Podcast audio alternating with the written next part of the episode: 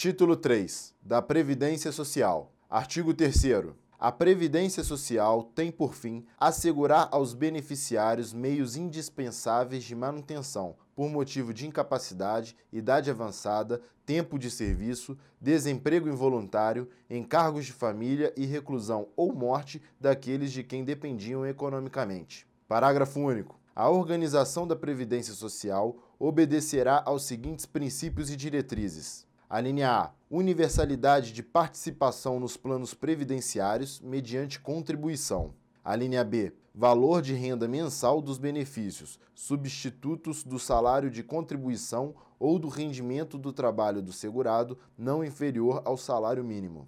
A linha C. Cálculo dos benefícios considerando-se os salários de contribuição corrigidos monetariamente. A linha D. Preservação do valor real dos benefícios. A linha E previdência complementar facultativa custeada por contribuição adicional.